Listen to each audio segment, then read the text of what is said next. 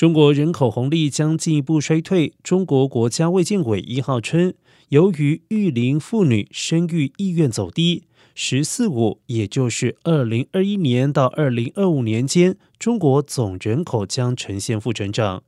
预计二零三五年前后，六十岁以上人口占比超过百分之三十，少子化、老年化将是中国人口状态。分析称，经济负担重。子女无人照料和女性对职业发展的担忧等因素，已经成为制约中国女性生育的主要障碍。专家建议，当前中国配套生育支持政策系统尚不完善，急需加快健全。